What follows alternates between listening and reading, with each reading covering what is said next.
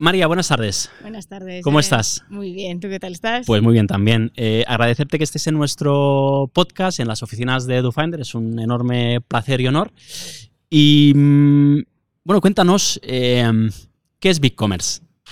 Os cuento un poquito más. BigCommerce es una plataforma, lo que llamamos SaaS abierto, es decir, SaaS, eh, nos encargamos de todo el mantenimiento, la infraestructura de la plataforma, pero lo hacemos de manera abierta porque tenemos la plataforma expuesta o abierta a través de, de APIs. Entonces es combinar estas dos partes que siempre habían sido eh, opuestas, de decir, oye, tienes una solución SaaS, pero además también, pues eso, que puedes customizarla como, como quieras. O sea, lo que le llamáis Open SaaS, ¿no? Open SaaS, justo. Open SaaS. Bien. Eh, hace 12 años creo que más o menos eh, se creó, salió la plataforma BigCommerce. ¿Cuál es el estado de, BigCommerce hoy? Es decir, ¿cuáles son vuestros principales eh, mercados, número de clientes? ¿Qué datos puedes decirnos? ¿no? Y un poco también, pues, eh, una cosa que, va, que afecta directamente a tu trabajo, ¿no? ¿Cuáles son vuestros planes para, para los próximos eh, meses o años? Perfecto. Y sí, porque yo creo que además estamos en un momento muy interesante porque la historia de BigCommerce también ha sido una historia de transformación, porque empezamos eso hace unos 12, 13 años, más cubriendo empresas pequeñas y medianas que tenían esa necesidad de una plataforma que fuera más fácil de usar, pero a partir de 2015 nos dimos cuenta que también había mucha oportunidad en ese mercado enterprise, que también necesitaba una plataforma que fuera mucho más ágil, eh, ya hablaremos supongo a lo mejor luego de los monolitos, de estructuras mucho más flexibles y, y modulares. Entonces, este cambio no puede ser de la noche a la mañana, no te puedes convertir de una plataforma para pequeñas y medianas empresas a una plataforma enterprise de un momento a otro. Entonces, en estos últimos 5 o 6 años hemos hecho esto, una aplicación a la vez, una API a la vez, hemos creado una plataforma que realmente da servicio a, mucho más ese, ese enterprise. Estamos ahora en más de 150 países, tenemos 68.000 clientes a nivel mundial y sobre todo este foco durante los últimos dos o tres años ha sido mucho más en empresas, ya te digo, que están, están creciendo y aproximadamente dos, dos tercios de, de, todo nuestro volumen de negocios ahora está viniendo de eso, de empresas un poquito más, más grandes. Y, y, eso, Europa está siendo la niña bonita en general de, aunque seamos, seamos una empresa americana, pero Europa está creciendo un montón. El año pasado lanzamos en Holanda, en Francia y en Italia, que está yendo como un tiro, la verdad que, que está yendo súper bien. Y este año, eh, pues España, que, que, efectivamente pues, pues también estamos con, con, muchas ganas. Tenemos un equipo que, que tú ya conoces, También estupendo y, y eso, con, con, muchas ganas de, de, darle al mercado español. Bien, entrando el, el otro día en, en, vuestra web, viendo también la parte, creo que era de, de, pricing y un poco va en relación a lo que comentabas, ¿no? Uh -huh.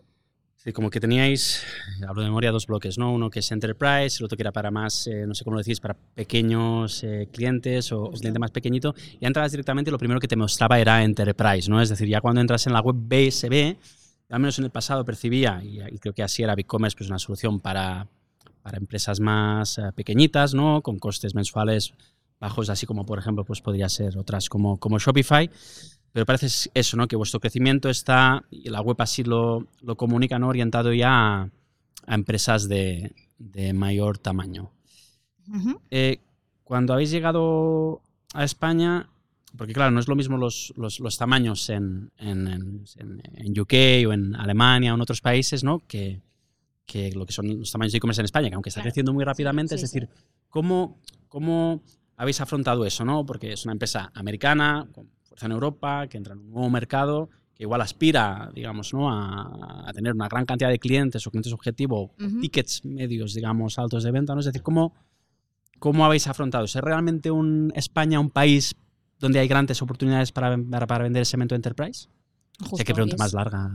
Larga, pero, pero importante, porque justo también son las conversaciones que tengo yo con, con mis jefes, ¿no? Mm. Además, yo también vengo de la parte de ventas en Reino Unido, uh -huh. en la que, pues sí, estaba acostumbrada a vender una cantidad de, o un, un volumen, quizá el, el, ticket medio, pues también era mucho más alto, ¿no? Entonces, en venir a España yo creo que también ha sido ser realistas a la hora de entender mejor el mercado, ver que hay un ecosistema súper grande de, de, pymes en España y no queremos tampoco descuidar ese segmento, aunque comentaba antes que estamos mirando mucho al enterprise, que eh, pues muchas de estas empresas pequeñas y medianas el día de mañana, 5 o 10 años, van a ser las empresas grandes de, del futuro. Entonces, para nosotros nos resulta muy importante el seguir cultivando eh, los, los, planes eh, más, más retail para luego... La misión es un poco ser la plataforma de la que no tienes que replataformear de nuevo, o sea, que no tengas que cambiarte de, plataforma en un futuro porque ya sabemos que es un proceso eh, pues, doloroso. efectivamente, complicadillo.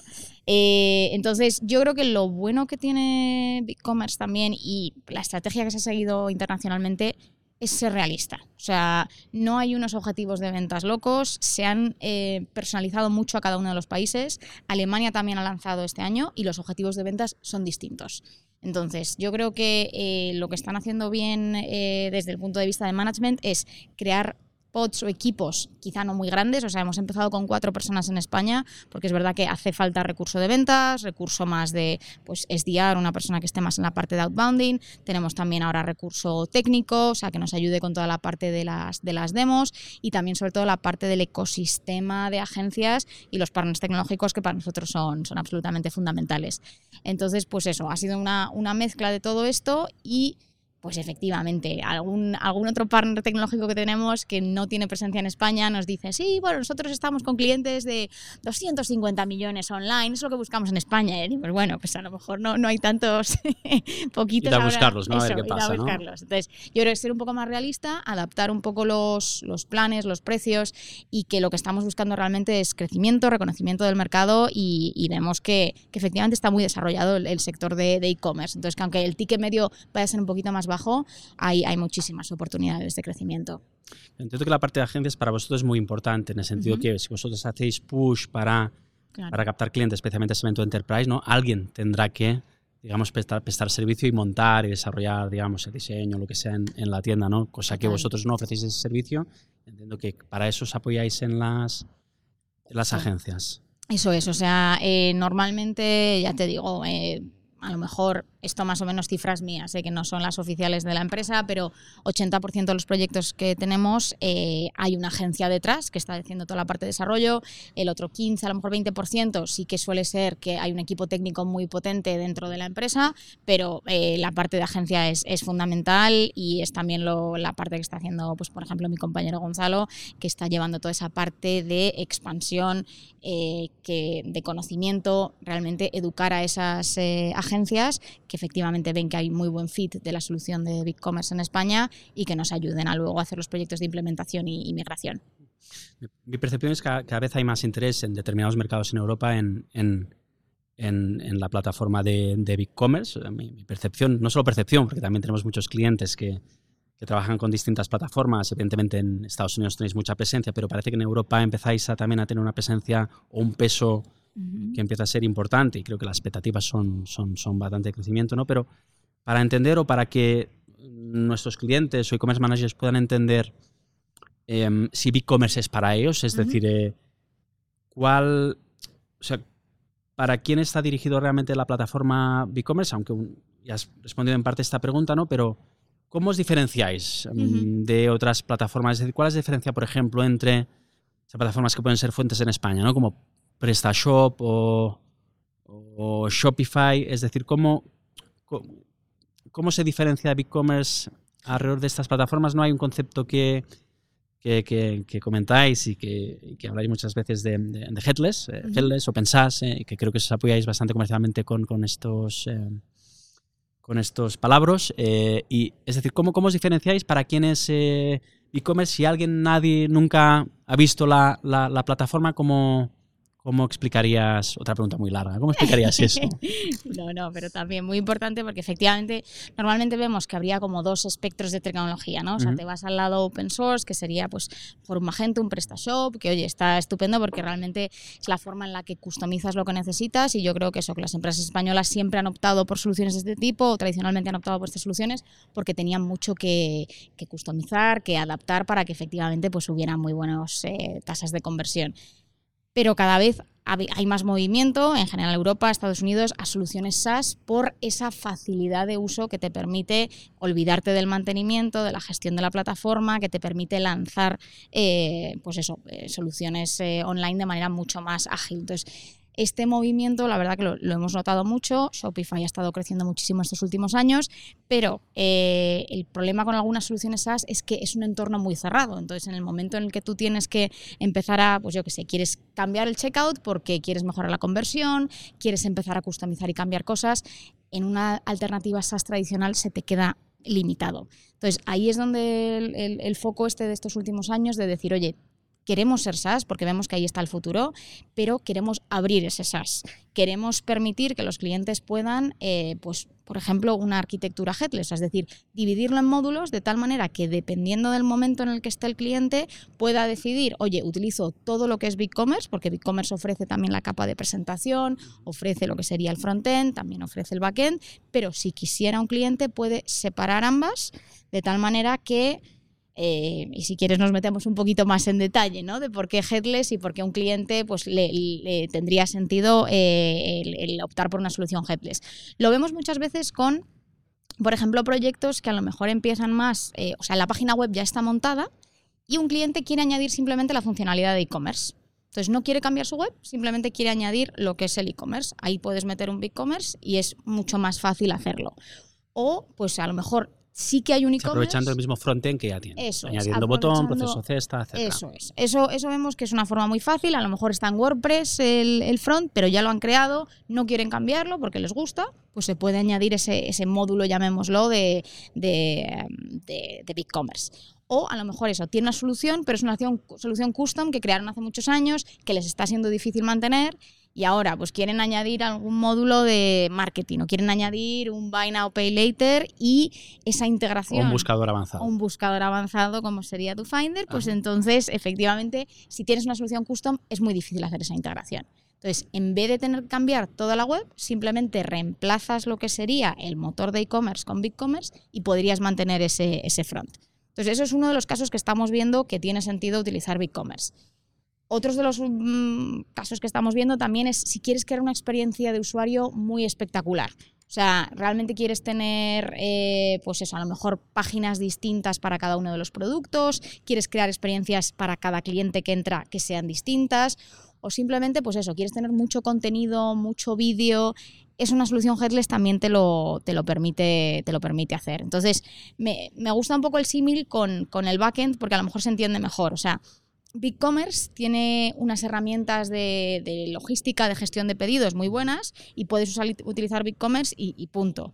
Pero mucha gente decide optar por un ERP para gestionar directamente a su sistema. Eso es, justo. O sea, cuando empieza a crecer, conectas un ERP. Pues lo mismo sería con la parte del front. En el momento en el que empiezas a tener necesidades un poco más complejas de experiencia de usuario, pues eh, conectas un, un, CMS distinto que efectivamente te permita el, tenerlo separado, que también, pues oye, da mucha agilidad a los equipos, porque puedes estar haciendo cosas en el back y cosas en el front y no te está afectando. Y, yo creo que otro de los puntos también principales es lo del el best in y el palabra un poco inglés, pero es el, el poder elegir en cada una de las partes de tu ecosistema tecnológico a los mejores eh, partners dependiendo de dónde estés. Si acabas de empezar, pues necesitarás unos partners, pero en un futuro, a medida que crezcas, que puedas irlos cambiando y que no tengas que cambiarlo todo, sino que simplemente cambias las partes que, necesites. Entonces ahí sí, eso te permite ¿no? tener un recorrido largo con la plataforma, ser pequeñito, poder ir creciendo también ¿no? y no tener que estar pues haciendo las dichosas digamos migraciones eh, que es una locura digamos a, a día de hoy, ¿no? Justo, sí, sí, sí. Em, ¿Algún cliente que podamos ver eh, que nos puedas decir que esté ya funcionando bajo una estructura headless, por curiosidad, para echarle un vistazo? Justo, y estaba antes pensando también, porque nos, nos gusta mucho, bueno, yo estoy obsesionada con la comida italiana, aparte estuve hace poquito en Roma y entonces ya como que les pido un montón de pedidos en la página web. Eh, son eh, de los mayores distribuidores, creo que es el número uno, distribuidores de comida italiana en España. Se llama Hello Mama, además también esto, tenemos la, la, web, la parte B2C, ellos también tienen un lado muy importante B2B y efectivamente ellos lo que querían era crear una experiencia muy, muy distinta, visualmente es una página muy, muy atractiva y eh, que en un momento dado dijeron, oye, necesitamos diferenciarnos porque efectivamente pues es un mercado que también hay, hay, hay muchos, eh, mucha competencia y a través de su web efectivamente pues la experiencia de compra es, eh, la, ves muy diferente y, para ellos pues les ha facilitado mucho el expandirse a ese, a ese mercado B2C que, que, querían ampliar. A, nivel de funcionalidades, otro día estuve echando un, vistazo a la, a, la, a la, plataforma. Bueno, antes has dicho B2B, creo que hace poco adquiristeis, si no me equivoco, una empresa, una solución B2B específica para, Para BigCommerce entiendo que ahí veis una oportunidad muy grande. Eso es, sí, sí. El, mercado B2B, además, sobre todo yo en concreto en España, lo, he visto desde que hemos empezado aquí, pero hace aproximadamente año y pico em, una empresa llamada Bundle B2B creó un app específica para, para BigCommerce en la que pues eso complementaba toda esa funcionalidad que, que ya teníamos y ya hemos hecho la compra de la empresa para meterlo in-house y que efectivamente pues eso, esa eh, el que un cliente B2B se pueda meter, precios personalizados, que pueda tener em, permisos distintos dependiendo de qué persona dentro del cliente B2B se esté metiendo, eh, temas de condiciones de, pagos distintos, el poder comprar de manera, comprar de nuevo de manera muy ágil. O sea, una serie de funcionalidades que ya están ahí para que el cliente no tenga que crearlas de cero y que permita, pues eso, lanzar una web B2B de manera muy, muy rápida. Eso está disponible en todos los planes, es decir, sea Enterprise, sea cliente Enterprise o no, puede acceder a la funcionalidad de B2B. Esto depende. Eh, hay una serie de combinaciones de planes dependiendo, pero, pero sí, se puede incorporar eh, dependiendo del tamaño del cliente, lo podríamos incorporar y sería eso, verlo en caso, caso por caso, pero efectivamente eh, también estamos viendo que, eso, que clientes eh, más chiquititos B2C están empezando a lanzar ese lado B2B y el tener una funcionalidad que lo tenga, pues está, está muy bien.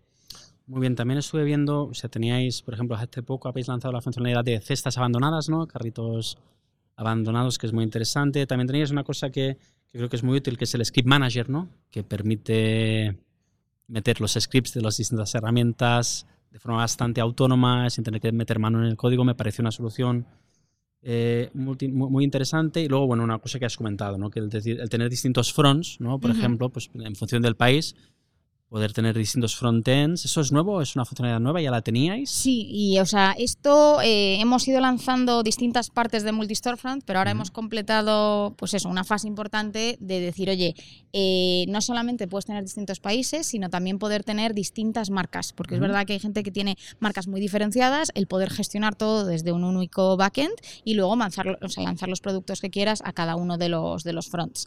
También esta parte B2C, B2B es importante, decir, oye, desde un único backend estoy, eh, tengo un front de B2C y un front de B2B y poder mandar los productos determinando, o sea, dependiendo de cuál sea, de cuál sea cuál, el, gestionarlo todo desde un único sitio.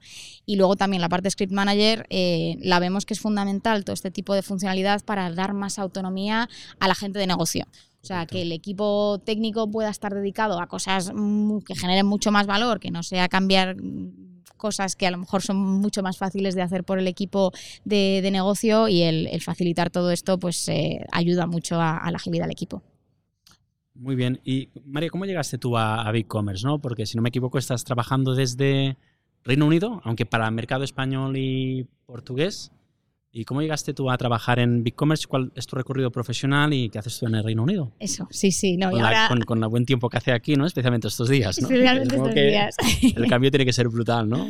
Justo, y sí, sí. Es verdad que ahora estoy un, poco en proceso de, vuelta porque ya llevo un tiempo en, Reino Unido. Yo terminé la carrera y estaba siendo bastante difícil encontrar trabajo en España, entonces me, yo me fui a Londres para unas prácticas de seis meses y al final llevo nueve años ahí, no tengo muy claro cómo, pero yo empecé, la verdad que muy distinto, empecé en finanzas y en banca de, inversión, en un, en un, trading floor, eh, pero me di cuenta que efectivamente pues eso, ese sector estaba cambiando mucho, empecé a mirar mucho más la parte de tecnología y en concreto el e-commerce me, me, era lo que más me llamaba la atención.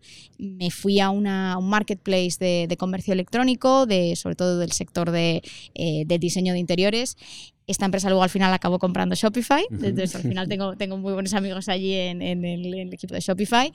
Y eh, surgió esta oportunidad de BigCommerce y la verdad que llevaba tiempo siguiéndoles, eh, me parecía muy interesante para el mercado de Reino Unido, pero luego cuando surgió la oportunidad de lanzar el mercado español, la verdad que vi, vi, un potencial increíble, así que así es como... ¿Y qué tal os está yendo por aquí?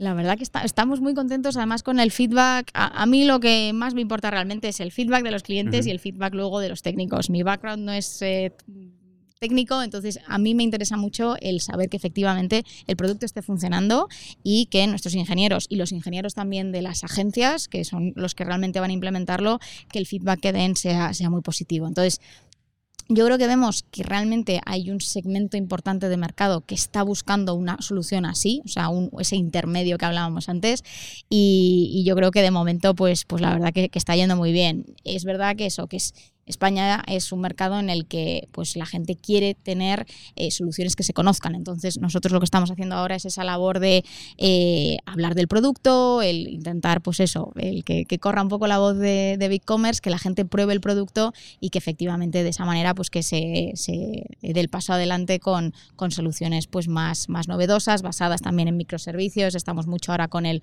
el Mac Alliance, que son pues eso, las nuevas generaciones de, de infraestructura de e-commerce creo que es un buen momento. ¿no? Tradicionalmente, tradicionalmente España creo que ha sido un mercado que ha pedido o ha requerido mucho siempre soluciones open source, ¿no? A diferentes con el mercado americano, pero que poco a poco, pues, pues muchas empresas están viendo, ¿no? Sobre todo por temas de estabilidad, que digamos que las soluciones SaaS pues, permite pues despreocuparse, ¿no? Realmente de épocas de puntas de demanda, como pueden ser Black Friday, ¿no? Y quieren los e-commerce managers dormir tranquilos. Y las soluciones open SaaS pues ofrecen eso, ¿no? Y además si son las soluciones SaaS, perdón, y además si son open, ¿no? Pues les permite pues esa digamos, libertad, ¿no? Es decir, tener las, la parte buena de la, del open source, ¿no? Y la, la estabilidad, fiabilidad y, evolución de una plataforma, de una plataforma eh, SaaS. Pues María, muchas gracias. Creo que nos ha quedado a todos muy claro qué es BigCommerce, eh, los beneficios que, que ofrece a, a los e-commerce managers y desearos muchísima suerte a vuestro equipo en, en España, Portugal y, y en los mercados que estéis trabajando. Muchísimas gracias a ti, Llorens, al equipo de DoFinder. Gracias. Gracias.